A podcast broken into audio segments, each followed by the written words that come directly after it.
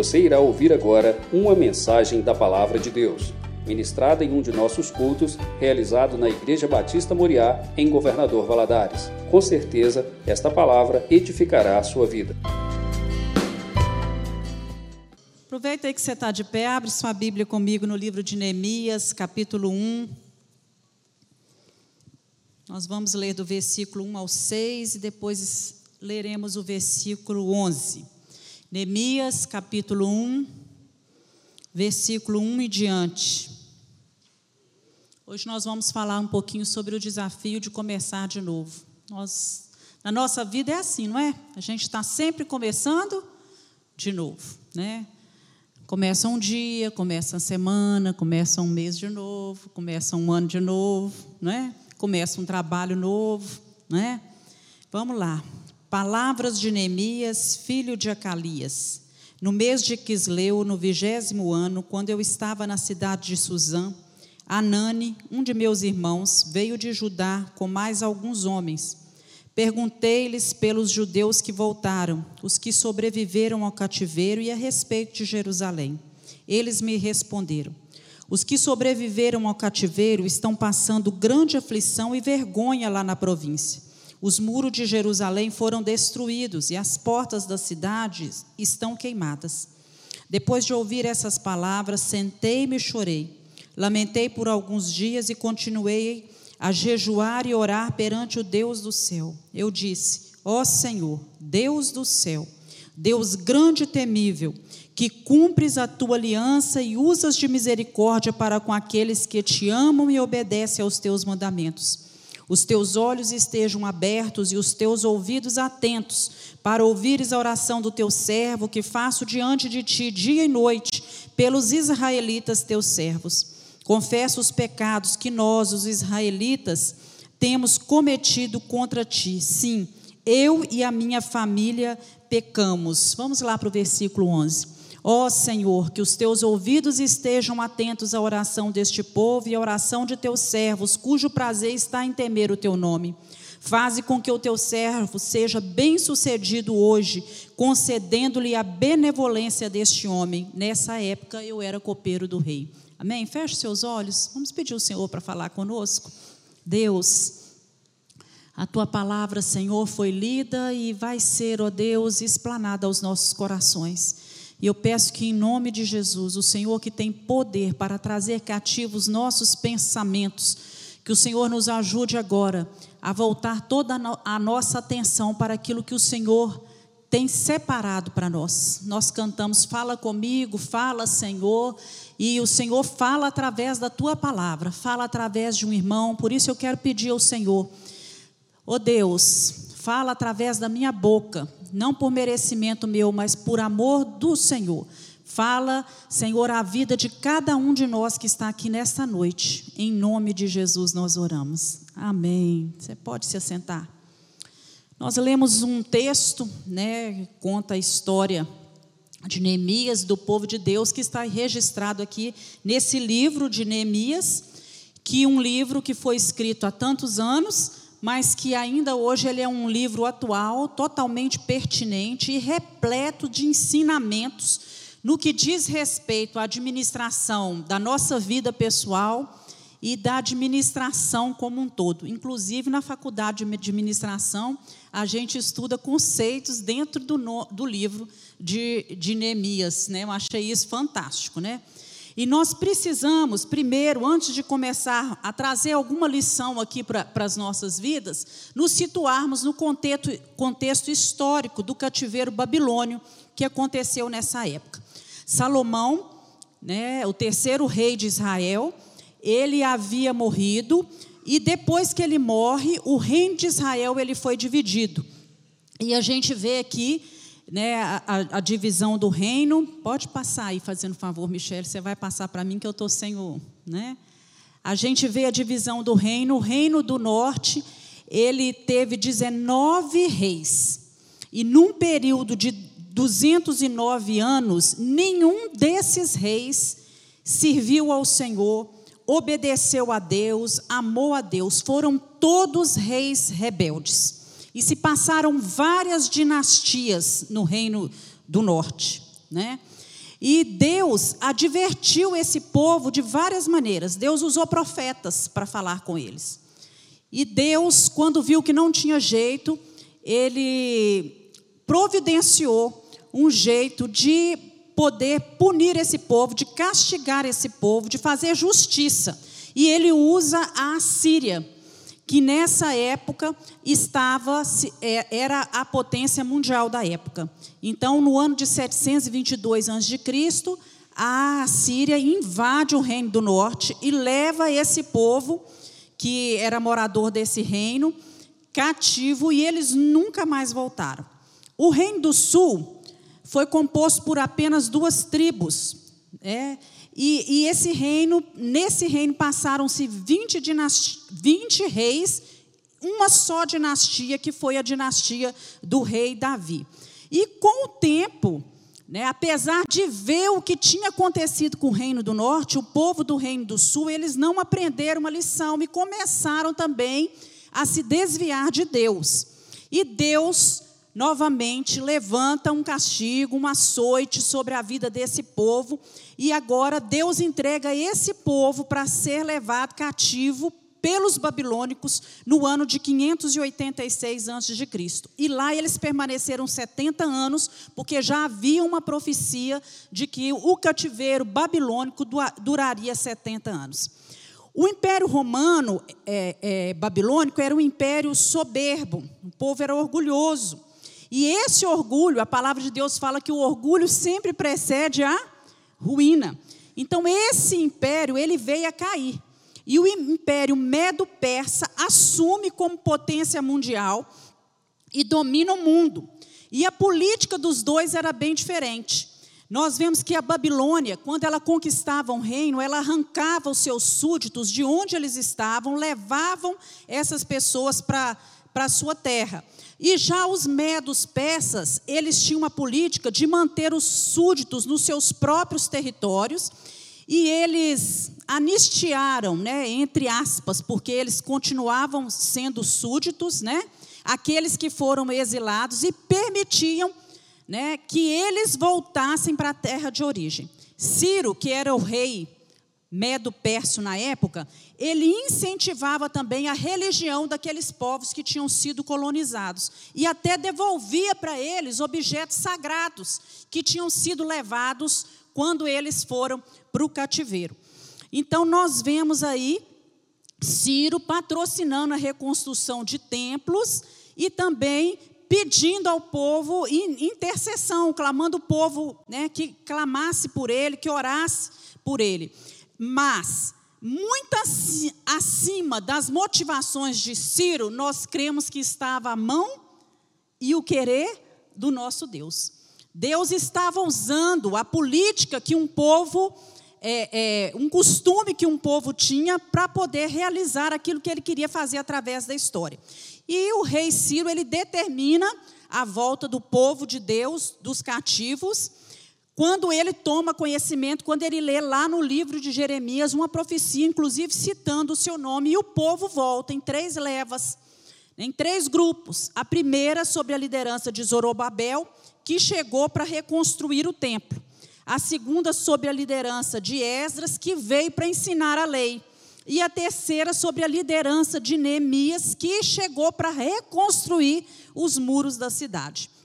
Muitos que estavam na Babilônia não quiseram voltar, até porque já estavam velhos, já tinham refeito as suas vidas lá, e outros porque tinham nascido na Babilônia e já haviam se aculturado. Então, os judeus que, ele, que voltaram, quando eles chegaram na terra, eles enfrentaram é, oposição dos samaritanos. E os samaritanos, eles queriam ajudar os judeus na reconstrução das cidades e dos muros. Mas o que, que os judeus, né, por sentimentos religiosos e por fidelidade doutrinária, eles rejeitaram a proposta, o, o, a ajuda né, dos samaritanos e quando eles fazem isso, eles criam uma revolta, uma oposição por parte dos samaritanos, e a construção do templo foi parada, a cidade ficou despovoada, debaixo de grande miséria e de opróbrio. Então aí nós vemos Neemias, que ainda estava na Babilônia, não tinha voltado em nenhuma dessas três levas. Ele recebe a visita de Anani, e quando Anani chega, ele traz a notícia para ele que nós lemos aqui: olha, os que não foram levados cativos estão em miséria.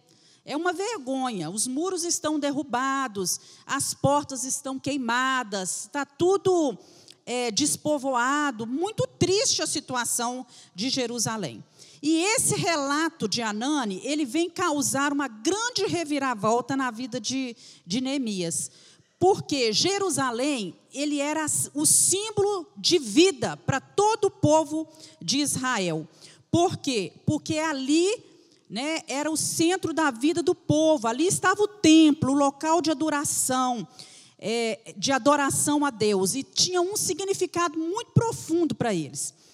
Os muros e os portões já tinham um significado é, de defesa, de segurança, de que eles podiam se sentir seguros, porque protegia tudo, né, tudo que a cidade tinha de mais precioso, que eram as pessoas, os bens, as casas, as riquezas, a identidade deles como um povo. E os portões, para eles era referência de riqueza, porque naquela época os negócios, eles se realizavam nos portões da cidade. As negociações eram feitas ali. E era um, lugar que significava assim: os valores da cidade estavam ali às portas. Então, quando nós olhamos para a nossa vida como um todo, nós percebemos que nós também temos muros espirituais, muros emocionais, muros mentais ao nosso redor, que nos protegem dos ataques do nosso inimigo. E muitas vezes nós damos brechas nesse muro para que no, o nosso adversário entre e ache lugar na nossa família, no nosso trabalho, na nossa vida conjugal, nos nossos filhos. E assim, né, muitas vezes os muros podem ruir porque uma brecha foi encontrada e o inimigo facilmente consegue é, jogar esses muros por terra. Grande parte das vezes o inimigo tem infiltrado nas nossas vidas por achar brechas né, nos nossos muros. Às vezes nós estamos com as nossas emoções totalmente desequilibradas. Às vezes os nossos pensamentos, às vezes o nosso jeito de falar, né? O nosso jeito de agir. E tudo isso vai, vai trazendo algumas desgraças para nós, vai desestruturando os nossos lares, vai arruinando uma igreja, vai destruindo os relacionamentos a vida espiritual, a nossa vida cristã, aliás, a nossa vida como um todo, ela é uma batalha sem tréguas, não é assim, irmãos? Todos os dias nós acordamos para enfrentar, para começar um novo dia e nós não sabemos o que vem pela frente. Nós sabemos que nós podemos ter intempéries, muitas batalhas a enfrentar nesse dia. E eu imagino que Neemias, ele deve ter pensado assim: como que eu vou reconstruir essa cidade? Né? Como que eu vou trazer de volta os valores dessa cidade? Como é que eu vou começar de novo né, a construção desses muros? O que eu vou fazer diante dessa situação e desse grande desafio? E assim como essa foi a preocupação de Neemias, eu creio que essa é a nossa preocupação, principalmente como um ano, quando um ano se inicia. Eu não sei se você é assim, mas no início de ano a gente sempre fica pensando, né? O ano está começando. Como é que eu vou começar esse ano? Né? Quais são os meus propósitos, os meus objetivos? O que, que me aguarda? Como é que vai ser a minha vida com Deus esse ano? Quais serão as minhas prioridades? O que, que Deus espera de mim? Como que eu vou reconstruir né, um relacionamento matrimonial que está desgastado? Como é que eu vou construir o relacionamento com o filho rebelde? Como é que eu vou reconstruir a confiança da minha esposa ou do meu marido, ou, ou, ou meu, a minha, o meu trabalho, a minha carreira, a minha vida profissional? Como que eu vou enfrentar de novo os problemas que são velhos? E a gente começa assim, né? Com essas coisas, esses pensamentos? Como que eu vou reconstruir a esperança dentro do meu coração? Eu vou ter forças para enfrentar tudo? O que, que eu vou fazer para dar, dar, conta? Né? Eu creio que tudo isso passou na cabeça de Neemias. O que, que eu vou fazer para dar conta? E eu gostaria de compartilhar com vocês algumas lições que nós podemos extrair desse texto, da, das posições tomadas por Neemias. A primeira dela foi a resiliência, capacidade de enfrentar os desafios. A gente procurando no dicionário, a gente acha isso aqui, olha, que resiliência é a capacidade de renascer da adversidade fortalecido e com mais recursos. É um processo ativo de resistência, de reestruturação e crescimento em resposta a uma crise ou um desafio que nos é proposto é a capacidade de superar as adversidades da vida, tirar proveito delas. Irmãos, nós temos que orar e pedir isso a Deus. Deus, me ajuda a ser uma pessoa resiliente, que tenha essa capacidade de superar as adversidades da vida. Porque a vida, ela nos apresenta a cada ano adversidades, né? momentos difíceis para viver. E a maneira mais acertada de superar tudo isso é a gente se adaptar às situações. É nós temos essa capacidade de, de adaptar. É buscar ter bem-estar, ter qualidade de vida, mesmo quando nós estamos passando por conflitos e por dificuldades.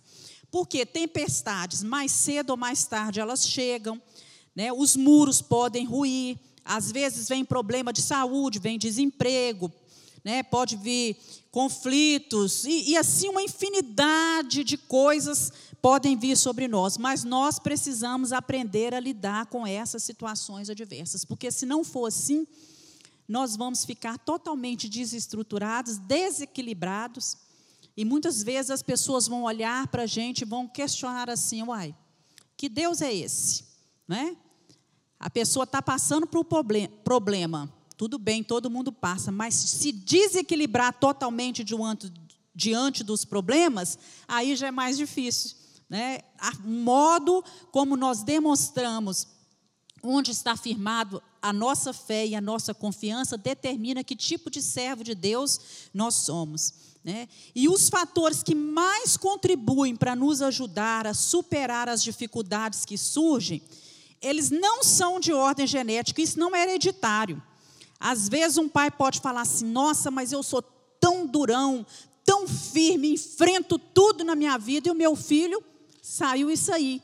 Não tem condições, não consegue enfrentar os problemas e as dificuldades. Olha, um irmão dentro de uma casa, um enfrenta, um, às vezes estão vivendo o mesmo problema. Um enfrenta de um jeito e o outro não tem essa resiliência de viver bem, de viver com qualidade de vida em meio às dificuldades e os problemas. Essa resiliência, ela é desenvolvida em nós em meio às experiências que nós vamos é, acumulando no decorrer da nossa vida. Então, nós podemos nos fortalecer dia a dia para quando chegar esse momento nós estarmos melhores preparados. Então, nós vamos ver alguns hábitos e atitudes que fortalecem essa resiliência. A Bíblia nos, nos aponta esse caminho.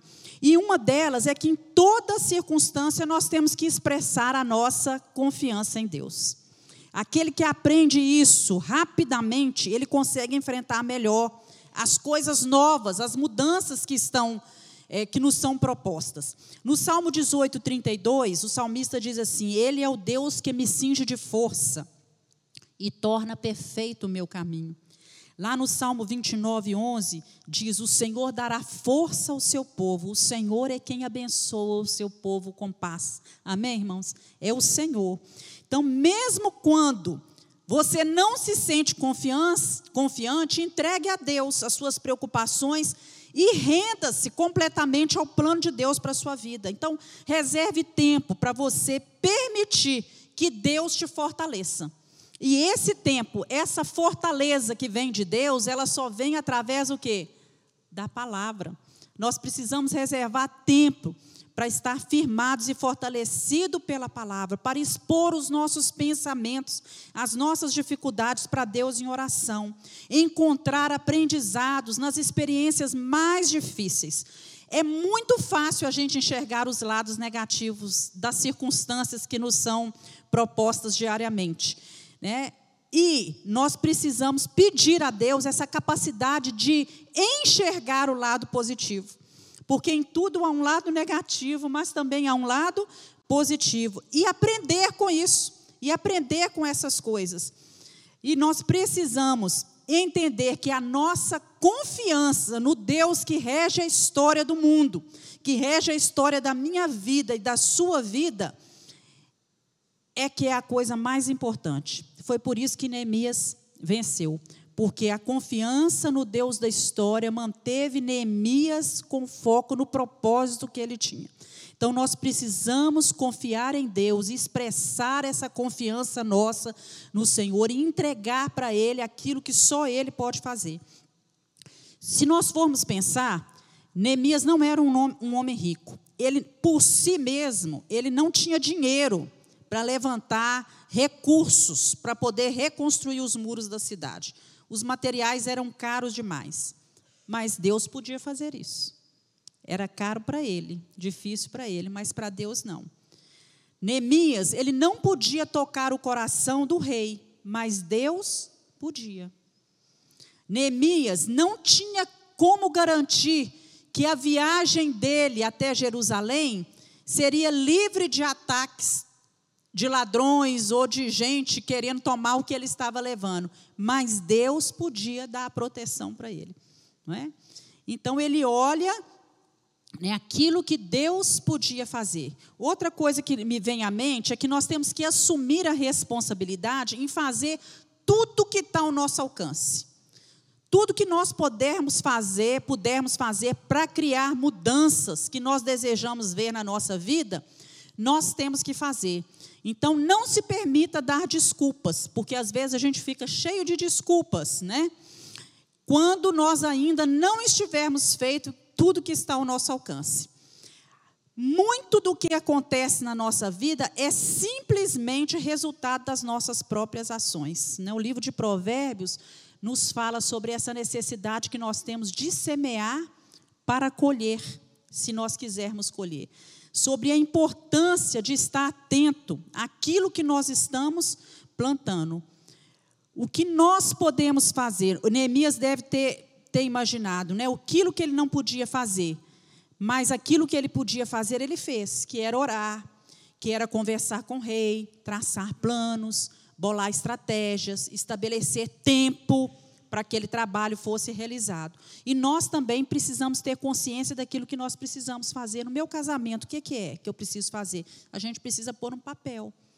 Né? Guardar no coração, olha, eu preciso pedir perdão para o meu cônjuge, eu preciso mudar as minhas atitudes, não é? Eu preciso mudar o meu jeito de falar.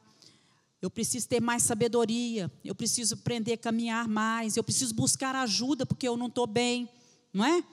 Nós temos coisas que nós podemos fazer na vida financeira. O que, que eu posso fazer? Está passando por dificuldade? Quais os gastos que eu posso cortar? Posso cancelar o cartão de crédito, não é? Eu posso evitar dar cheques pré-datados, eu posso fazer um orçamento, viver dentro desse orçamento, procurar viver com aquilo que eu ganho, né? não gastar mais do que eu ganho. No trabalho, eu posso reciclar, eu posso melhorar, eu posso me capacitar mais. Na vida espiritual, o que, é que eu posso fazer? Eu posso ir mais à igreja, eu posso buscar ter mais um tempo de oração, de leitura da palavra na presença do Senhor, eu posso disponibilizar os meus dons, os meus talentos. Está faltando em mim confessar os meus pecados, reconhecer as vezes que eu erro. Né? Então, tudo isso a gente tem que enumerar e ver o que, que a gente pode fazer. Porque se a gente sempre ficar assim, ah, eu estou com problema no casamento, eu estou com problema no trabalho, ah, eu estou com problema na minha vida espiritual, ah, eu, eu vou na igreja, eu não sinto nada, e a gente não parar para meditar sobre isso e assumir a responsabilidade daquilo que a gente pode fazer, as coisas não vão mudar. Nós vamos chegar no final do ano, tudo vai estar do mesmo, do mesmo jeito, do mesmo modo. E também me vem à mente que nós precisamos aprender a enfrentar as frustrações da vida. Não ter medo de enfrentar as frustrações. Nós vivemos um tempo hoje em que essa geração nova, ela é poupada a todo tempo, até mesmo pelos pais, de vivenciar momentos de perdas e frustrações, e isso é muito importante para nós. Nós precisamos aprender a ouvir não. Nós precisamos é, vivenciar situações que não dão certo que deu errado, para que a gente aprenda a lidar com essas coisas, né? Frustrações e demoras fazem parte da vida diária e nós precisamos lidar com isso, precisamos treinar a nossa vida nessa arte de saber esperar, porque tudo não é a nosso tempo. Se você reparar hoje, uma criança pequena já, ela quer tudo instantaneamente, a todo momento, ela não sabe esperar. Né? Não gosta de esperar. Os adolescentes hoje, ninguém mais gosta de esperar. Então, nós temos que aprender a ser flexível, a saber resolver as coisas. Não deu desse jeito? Então, eu tenho que resolver de outra forma. Eu tenho que procurar fazer de outro jeito. E aí a gente vê Neemias falando aí no versículo 4: Eu sentei, chorei, lamentei por alguns dias e continuei a jejuar e orar perante o Deus do céu. Duas coisas importantes que ele fez. Primeiro, ele senta, chora e lamenta por alguns dias. Né? Ele estava com o coração aflito, coração triste. É isso que a gente vê retratado aqui na palavra. Ele não sentou aqui para descansar, ele sentou porque havia nele perplexidade pela miséria do povo. Ele chorava, ele lamentava pelos problemas do povo. E a gente vê aqui que não era somente por causa da cidade dos seus pais, e não era somente por causa do templo onde Deus era adorado, não. Ele sabia que Deus estava sendo escarnecido, porque o povo dizia: olha, Deus não consegue dar vitória ao povo, o Deus deles é incapaz né? Nossos ídolos são mais poderosos do que o Deus de Israel. Então ele preocupava com o bem-estar do povo, mas também preocupava com a glória e com o nome de Deus. Jesus também chorou por nós. Né? Nós vemos Jesus chorando, Jesus desceu da glória, ele se identificou conosco. Temos nós chorado pelo drama, muitas vezes, das pessoas, da nossa sociedade, né, dessa situação desesperadora que se encontra na nossa sociedade por causa da violência, da injustiça, da pobreza, da vergonha que tem assolado né, o nosso povo.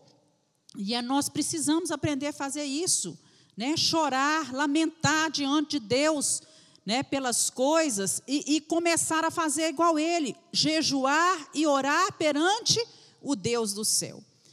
Hoje em dia, je, é, jejuar e orar está ficando fora de contexto. Né? O jejum não é um meio de resposta.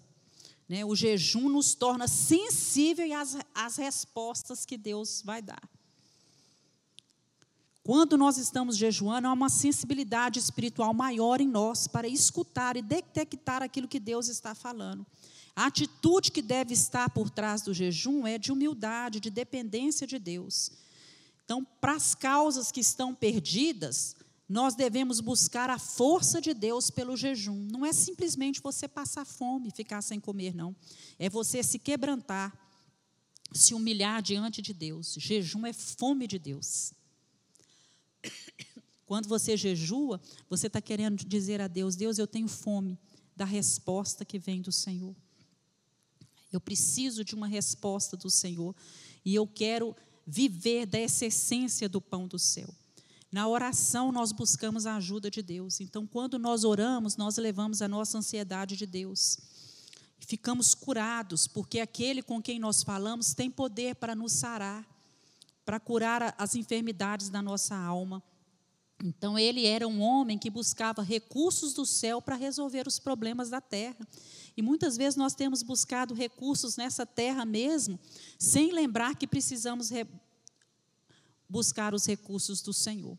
Então, Neemias ora e ele age. Ele buscou a Deus, mas ele também toma medidas práticas. Ele falou com o rei, ele vistoriou a obra, ele incentivou o povo, ele enfrentou o inimigo, ele fez nomeações certas.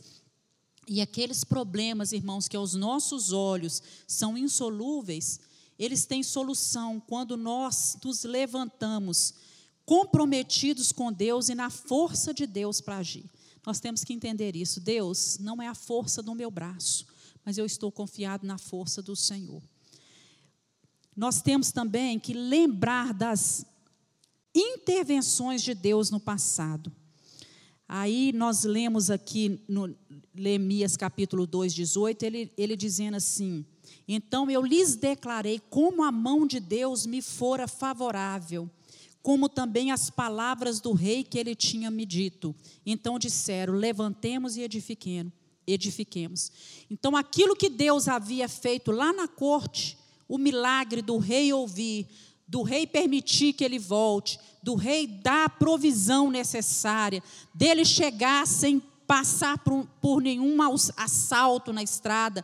Ele começa a trazer isso tudo à memória. O Deus que me ajudou com o rei, esse Deus há de me ajudar nessa tarefa que são os muros. Então, lembrar aquilo que Deus já fez, os milagres de Deus, o poder de Deus isso tudo nos ajuda a começar de novo, vai trazer força para a nossa vida, vai trazer ânimo, vai nos fortalecer, nos encher de esperança, de fé e de certeza de que nós não estamos sozinhos. Amém, irmãos? Nós precisamos olhar para trás, mas olhar para trás para relembrar isso, que nós não estamos só. Que o Deus que fez no passado, que ajudou no passado, é o Deus que tem poder para agir no presente. E precisamos também começar a agir. Neemias tinha feito um plano. E plano é para ser colocado em ação. Então ele começa a agir. Então a força para executar vem do tempo de oração que a gente passa na presença de Deus. O executar ele exige determinação. E nós vemos Neemias enfrentando muitos obstáculos. Seis vezes o inimigo tenta chegar a Neemias para impedir a obra. Ciúme dos outros né, querendo minar a determinação. Obstáculos normais da vida também muitas vezes querem nos impedir. E o inimigo tenta, como fez com Neemias, diminuir o nosso ânimo, a nossa coragem, a nossa autoestima. Tenta muitas vezes espalhar boatos a respeito de nós, mas nós precisamos permanecer firmes. Ainda que apareça tudo isso na nossa vida, eu vou agir, eu não vou me contaminar com aquilo que está querendo me fazer fugir daquele foco do meu trabalho. Né? Neemias começa a fazer limpeza, tirar tudo aquilo que era empecilho para o agir de Deus. E por último, nós temos que aguardar a intervenção de Deus. Ele agiu, ele orou, jejuou, orou, agiu, mas esperando que Deus agisse. Esperando que Deus trabalhasse. Ele pediu coisas ao rei, pediu algo que era incompatível com o status que ele ocupava de copeiro. Né? Mas ele esperava a intervenção de Deus na história. Então, Deus vai agir. O Deus que agiu na mão, na vida de Neemias vai agir. Se você tem orado, se você tem jejuado, se você está fazendo a sua parte, se você tem fé, busca o Senhor, Deus vai completar a obra. Amém, irmãos? Deus vai intervir na história, porque aquele que fez a promessa, ele é fiel. É assim que nos diz a palavra. Aquele que fez a promessa, ele é fiel. Deus quer o seu casamento restaurado, Deus quer as suas emoções saradas, equilibradas, Deus quer a sua mente sã. Então, trabalhe na expectativa de que Deus, no tempo dele, ele vai intervir e ele vai mudar o rumo da história da sua vida. Amém? Então, comece o ano, né? Num novo desafio te é proposto, mas comece o ano com essa capacidade, buscando capacidade para vencer os desafios, expressando a sua confiança em Deus, não tendo medo de alguma coisa dar errado. Se der errado, você começa de novo, né? Você faz de novo, relembrando o que é que Deus já fez por você no passado. Começa a trabalhar e aguarde o agir de Deus no tempo certo. Amém? Vamos nos colocar de pé e vamos orar. Vamos apresentar a nossa vida nas mãos do Senhor. Deus, nós colocamos a nossa vida diante de Ti. Nós estamos confiados e dependendo totalmente do Senhor.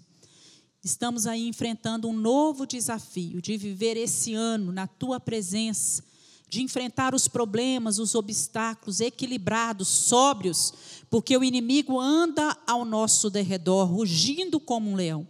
E quando nós nos desestruturamos, quando nós permitimos que brechas sejam abertas, o inimigo ele entra e ele destrói a, os muros que estão ao nosso derredor. Senhor, por isso fortalece a nossa vida, renova as nossas forças, o nosso ânimo e nos ajuda, Senhor, a escrever uma nova história. Escreve para nós, ó Deus, uma nova história. Em nome de Jesus nós oramos. Amém. Deus abençoe.